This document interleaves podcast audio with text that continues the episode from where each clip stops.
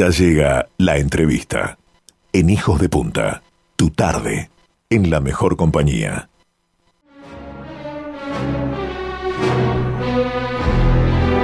Amigas, amigos, habiendo triunfado en los escenarios más importantes del mundo, la gran bailarina María Noel Richetto se retiró de la danza. Hizo una carrera maravillosa, triunfando en nuestro país, llegando a ser solista en el American Ballet y recibiendo la mayor distinción con que una bailarina sueña, el premio Benoit de la Danse en Moscú.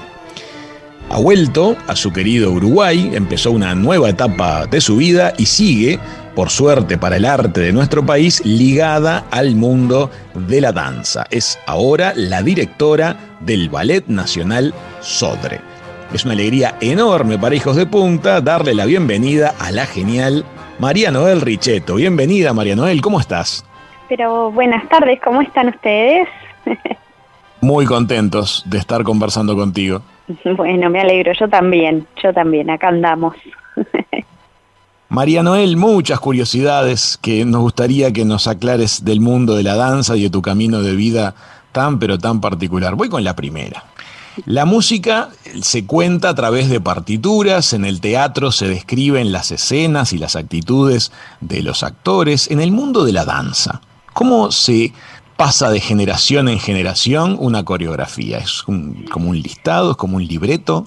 Y bueno, mira, hay, hay, este, hay una disciplina eh, que, que prepara a ex bailarines o maestros para hacer todas las anotaciones este eh, que bueno que, que por intermedio de eh, signos y una especie de dibujitos eh, se, se eh, quedan eh, los pasos, digamos, en papel. Eso se llama coreología. Hay coreólogos, hay maestros este, especialistas en eso, pero hoy por hoy que tenemos DVDs, que están los videos, que hay eh, como registros de coreografías en videos, eh, en realidad la mayor parte del tiempo se comparte de esa manera, ¿no? Se pasan las coreografías y a través también de anotaciones que pueda tener maestros de cuando los coreógrafos van a trabajar con una compañía, eh, pero esa es en, es en realidad cómo, cómo queda registrado el trabajo hoy por hoy porque cada posición del cuerpo tiene como un nombre y una forma de indicarse Exacto. y llegado el caso, incluso para hablar entre ustedes, ¿no? Entre los profesionales. Exacto, exacto. Sí, cada paso, cada posición eh, tiene un nombre, sí. Entonces, a fin de cuentas, María Noel, como cuando uno baila, tiene un libreto, de alguna forma. Exacto, sí, y esas coreografías, bueno, es como, es como tienen permanencia este, a través de los años, ¿no? Y para vos ahora, María Noel, ¿cómo es esto de vivir sin tanto libreto? Bueno, tengo, tengo otras especies de libretos ahora, otras reglas que seguir, este, y, y bueno, no, bien, yo, yo estoy muy contenta con, con el lugar que estoy ejerciendo ahora, eh, yo creo que esto ya lo he hablado varias veces, eh, siempre agradecí mucho la carrera que tuve, eh, la terminé de la manera que, que, que la quería terminar, eh, y, y bueno, y ahora estoy en, en otras cosas y en otros proyectos que, que, que nada, que me, me entusiasman también muchísimo, ¿no? Estás contenta. Muy, muy, muy. María Noel, y has contado, sí, en, en muchas entrevistas, las miles y miles de horas de dedicación que a lo largo de toda la carrera de bailarines y, bailarinas profesionales hay que ponerle al asunto. Es una dedicación gigantesca la que requiere para estar al nivel que tú alcanzaste. ¿Ahora te sobra tiempo? No, la verdad que, la verdad que no, pensé que, que, que iba, iba a aflojar de alguna manera la, la carga horaria en mi vida, pero, pero no, es diferente. Ahora la exigencia eh, no es tan física, obviamente, pero sí es, es, es muy mental. Este, y, sí, obviamente son muchas horas de, sacrificio de cualquiera de las dos maneras, cuando era bailarina y ahora estando en este lugar también, ¿no?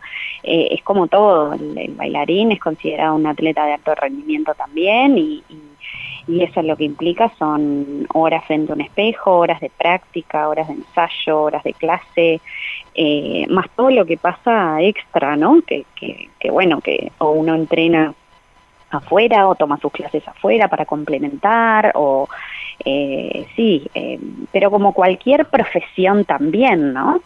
Este, uno le, le, pone le, le, pone muchas muchas horas de esfuerzo a lo que haga, sí. Si uno está apasionado con lo que hace, sí, sin duda, y se hace liviano. Pero me imagino que tú también habrás fantaseado en los últimos meses de, tu actividad profesional con que ibas a tener mucho tiempo libre. A veces lo que hace que no tengamos tanto tiempo libre es ser autoexigentes. Sí, a ver, yo, eh, eh, muchas veces dije, dejo de bailar y me tomo un año sabático, no hago nada, me voy para otro lado, viajo, no sé. Después la, la realidad fue muy distinta porque, porque bueno, este, empecé con Got Talent enseguida, eh, empecé con la coordinación académica del área de ballet de las escuelas de formación artísticas del SODRE, eh, se vino toda la pandemia, por lo que el, salir del país era imposible, el viajar era se hizo imposible, eh, tuvimos que cambiar, eso le, pasó a todo el mundo, ¿no? Reinventarse, cambiar su, su, su forma de ver las cosas también.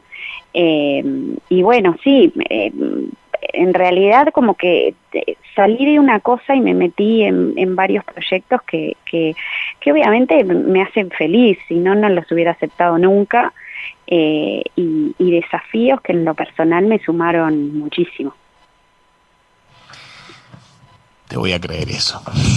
Eso es fuerza y te voy a creer porque te veo muy atareada. Vos sos de tomar muchas cosas sobre tus hombros porque sos, sos una máquina de generar. A lo largo de tu carrera has tenido miles, seguramente, de momentos que para muchas personas son un sueño estar entrando al escenario de determinados teatros, em, recibir ovaciones, recibir premios, eh, ser invitada a ser parte de ciertas compañías de danza, sueños que se te iban haciendo realidad y los ibas provocando. Em, los grandes momentos, vos que tenés muchos encima, ¿son como uno los sueña o nunca dan la talla? Ay, qué pregunta complicada. Yo, yo a ver, en realidad creo que todo lo que me pasó no fue que, que lo soñé y lo preparé y lo visualicé y lo... Eh, fueron oportunidades que me fueron llegando y las fui aprovechando, ¿no? O, proyectos que se me fueron presentando y que tuve ganas de, llevar a cabo, o cosas que tenía ganas de hacer y que se me dio la oportunidad y dije, ¿por qué no? Eh, me tiro a hacer esto. Eh, yo, yo no, eh, no sé si soy soñadora, yo soy planificadora y también en el correr del tiempo me he dado cuenta que uno a veces planifica, planifica y, nada, y, las cosas no salen y, tenés que planificar de nuevo, ¿no? Es como un constante, no sé, esa es la vida misma, me parece. Entonces, eh, eh, yo, yo lo que podría decir es que siempre he aprovechado las oportunidades que se me han presentado. Eh, y, he tenido mucha suerte también. Creo que yo creo en la suerte, creo también en el trabajo, ¿no? Yo soy una persona que, que eh, a mí me podrás criticar 470 cosas, pero que, el que no sea trabajadora, eso no, no está sobre la mesa, seguro. Eh, entonces, eh, nada, creo que, que, las cosas se me dan porque porque porque trabajo para estar preparada para cuando las oportunidades se presenten. Así que no sé si eh, contesté tu pregunta en realidad, pero yo qué sé, yo no soñé con, irme a Estados Unidos, yo no soñé con ganar el Benoit de la danza, yo no soñé, yo siempre confié también y siempre estuve muy contenta y a gusto con las decisiones que tomaba eh, y tranquila, ¿no? Y en paz. Entonces me parece que va como por ese lado. De repente la gente de afuera lo puede ver como como sueños hechos realidad, yo lo veo más eh, como oportunidades que se me dieron que, que, tuve la suerte de aprovechar.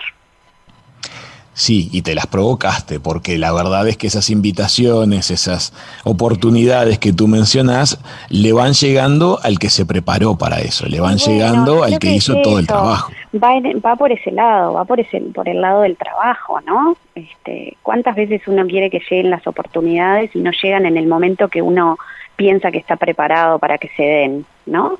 Eh, yo siempre dije, bueno, eh, me encantaría tener esta oportunidad, pero bueno, cuando se presente quiero estar preparada. ¿Y eso qué significa? Y bueno, trabajar, seguir trabajando y seguir eh, creciendo y seguir formándome y seguir para adelante, yo qué sé, va mucho en eso. En la apertura estábamos escuchando justamente la suite Montescos y Capuletos de Romeo y Julieta. Exacto, exacto. Y Tú has dicho en alguna entrevista que lo que hiciste bailar desde mucho tiempo antes de que se te llegara la oportunidad de bailarlo. Exacto, sí, sí, sí, sí. Sí, Pero llegó. fue una de las cosas en, las, que esa, bueno, la oportunidad llegará en algún momento eh, o no, eh, pero si llega quiero estar preparada. Y nada, y trabajé mucho. Sin duda que sí. bueno, y ahora, eh, ¿qué estás haciendo además de tu trabajo con el Ballet Nacional del Sodre? Escuché por ahí que estabas estudiando también. No, no, por ahora no, quiero, quiero, me encantaría, pero no, no te digo, no, tengo no tengo tiempo, es lo que vos decías en un momento. Estoy con, poco tiempo. Eh, bueno, nada, sigo con el con, con Got Talent, que eso es, algo que, que, nada, que disfruté mucho de hacer el año pasado y, que este año eh, también pedí autorización para hacerlo, ¿no? Eh, quería que, que, que, me dieran el ok para poder eh, hacerlo compatible con mi rol en el, en el Ballet Nacional.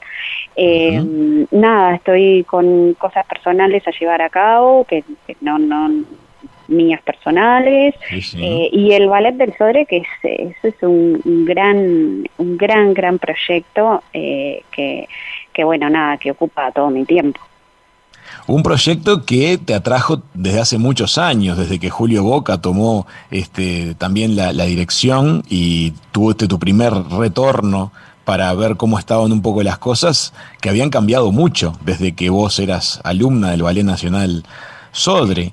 Mm, cuando ahora tomaste eh, sobre tus hombros la responsabilidad de ser la, directora del ballet, ¿tuviste algún diálogo con Julio que te dijo, mirá, te va a pasar esto y esto, no hagas esto, cuídate de esto y disfrutalo? ¿O cómo fue eso? No, yo creo que, que a ver, con, con Julio, este, eh, yo eh, estuve muy, siempre fui como muy cercana en mi, en mi época en mis épocas de bailarina, entonces eh, muchas cosas que aprendí de él, ¿no? Muchas cosas, muchísimas cosas.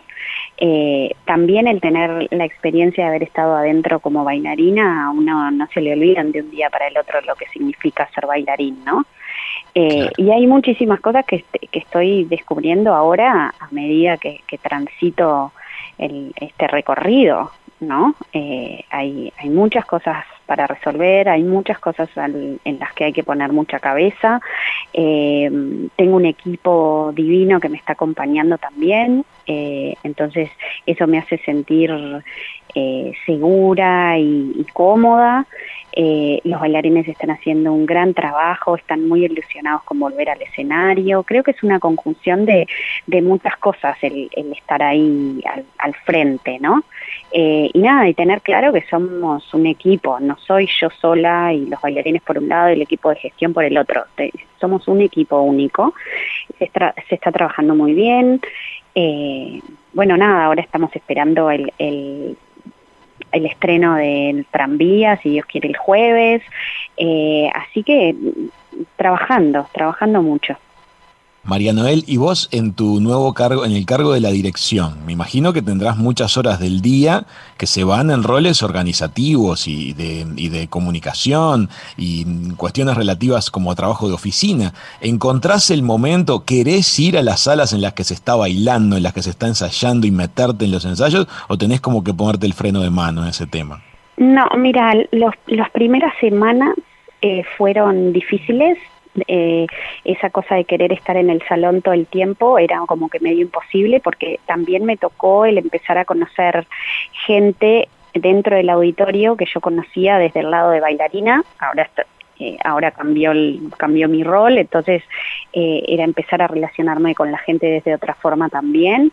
Eh, entonces esas primeras semanas fueron como de mucha reunión, mucha organización, ¿no? y en estas últimas semanas sí estuve bien involucrada en el salón, que es lo que yo quiero hacer también. Quiero tener como ese tiempo de, de estar y de hacer coaching y de trabajar con los bailarines más de cerca, pero también el tiempo se divide eh, de, una manera en que de repente las primeras semanas del montaje de una producción no se me necesita a mí tan dentro del salón, entonces ese tiempo lo puedo organizar, eh, puedo organizarme yo para, para reunirme con gente y hacer toda esa parte de, papeles y de oficina que, me acabas de decir, y después estando más cerca de los estrenos y involucrarme mucho más con el trabajo diario y estar dentro del salón pero es un, gran equilibrio y, nada, y mucho malabar también ahí, ¿no? Mucho malabar. María Noel, y este, ¿sabes que hemos tenido entrevistas con grandes ex deportistas, por ejemplo? Y ellos nos cuentan que después de que terminaron con lo que fue su altísima exigencia, eh, el físico les pasó algunas facturas. Tu estado físico se vio maravilloso en todo lo que fue hasta tu último día arriba del escenario. ¿Tú este, tenés alguna factura que te haya pasado toda la exigencia tremenda que le diste a tu físico tantos años? Mira, por ahora, por ahora no.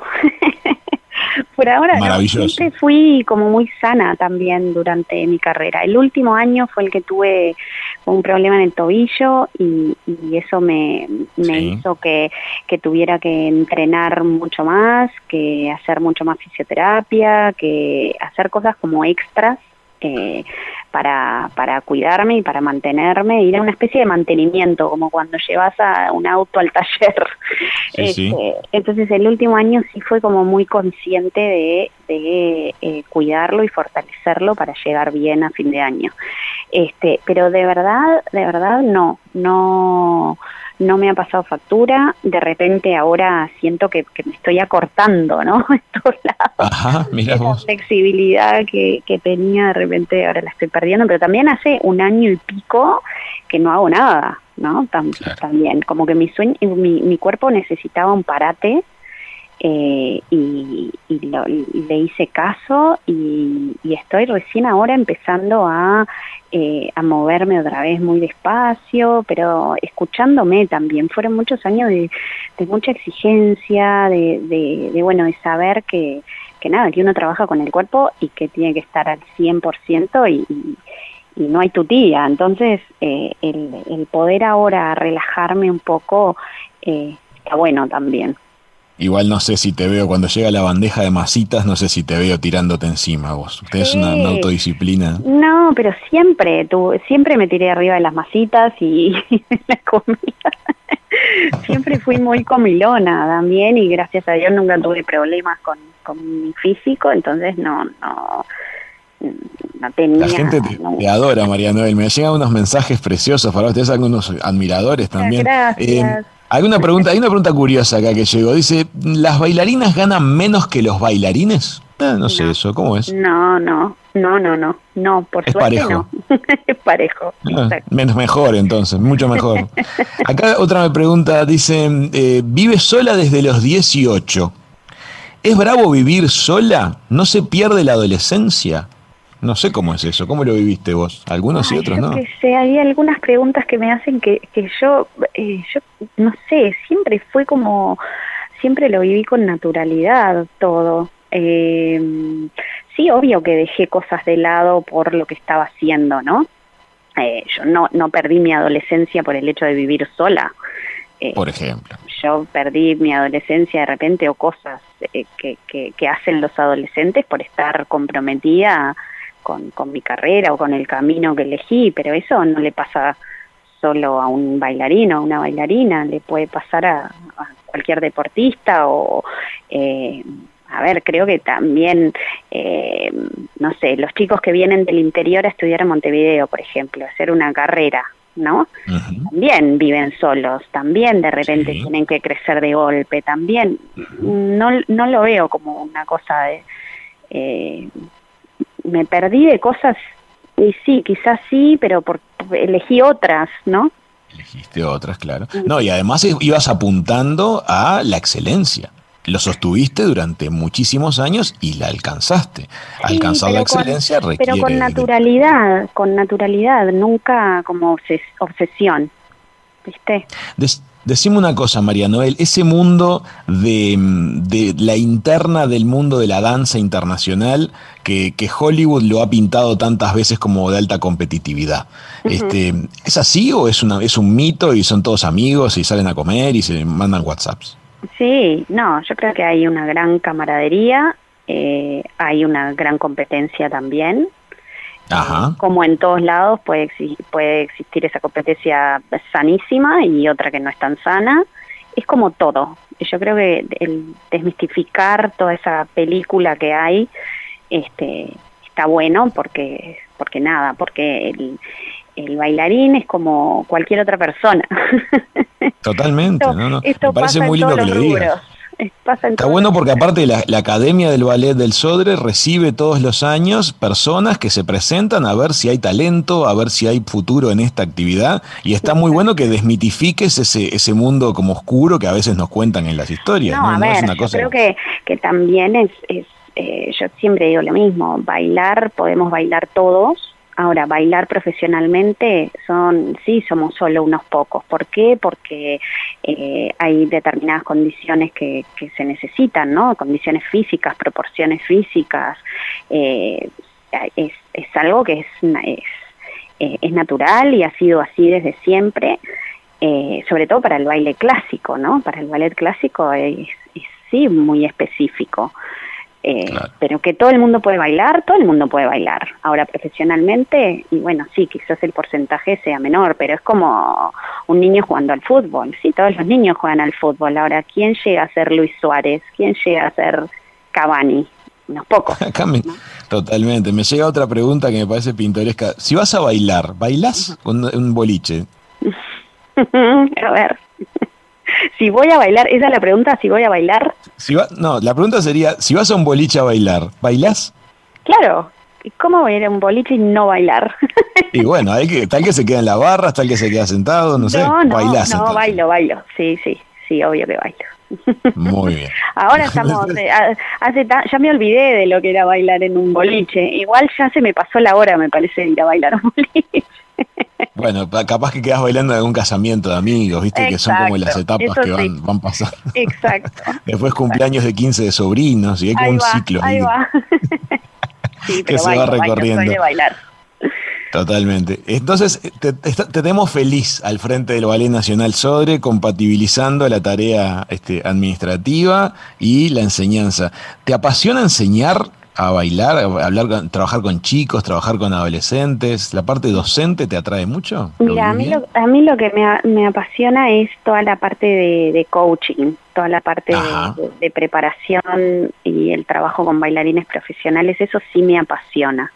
Eh, la docencia me gusta, pero considero que eh, también es algo que, que, que, que, nada, que se tiene que sentir en el corazón al 100%, por eso hay maestros extraordinarios. Yo disfruto de, de dar clase, este, pero esa responsabilidad de formación me parece que la tiene que tener la gente que realmente eh, sienta esa pasión ¿no? y ese deseo. Yo lo siento al, al trabajar con, con bailarines profesionales, al transmitir la experiencia que yo tuve, eh, eso es lo que realmente disfruto. Vos sabés que la vez pasada hablábamos con deportistas de élite que nos contaban que por un lado está el trabajo que se hace en el día a día del entrenamiento, pero cuando tenés la oportunidad de conversar con alguien que atravesó grandes instancias deportivas, a veces te sirve muchísimo una frase que te dice, mirá, cuando suene el himno hace tal cosa. Esos pequeños consejos para mitigar el nerviosismo del momento clave. Capaz que ese es el rol del coaching. Me pasa, con, me pasa con bailarines, que de repente veo cosas en un ensayo y que me acerco y les digo, bueno, mira, yo vi esto, eh, pensalo de esta forma y fíjate si te sirve y llévalo a cabo. Si no te sirve, busca tu forma, pero eh, esto era algo que te quería compartir, ¿entendés? Que no, no va en una corrección directa, sino en el, en el intercambio, ¿no? De, visión para eh, llevar a cabo un rol, un personaje, etcétera. María Noel, es un placer conversar contigo. Te estamos infinitamente agradecidos. La gente te adora. Los que no te adoraban todavía porque no te conocían cuando terminaste la carrera musical, ahora te aman por la televisión. Sos una mujer súper querida en Uruguay. Estamos felices de que hayas vuelto. Muchísimas gracias. por este ratito en Hijos de Punta. No, yo les agradezco a ustedes. Les mando un beso a todos por ahí, a toda la producción divina que, que, que tienen. Este, muchas gracias por la invitación. Ojalá volvamos a a um, comunicarnos pronto y, bueno, nada, invitarlos a este estreno de un tranvía llamado Deseo, que se estrena el jueves 18 y va hasta el, el 28 de marzo en el Auditorio de la Reta. Están todos invitados y, nada, es un ballet fabuloso que, que, bueno, ojalá muchos tengan la oportunidad de disfrutar. ¿Qué les parece, amigos? La invitación se las hizo María Noel Richetto en persona, que ha pasado por mesa de verano en Hijos de Punta. Muchas gracias, María Noel. Un abrazo enorme. Chao, chao.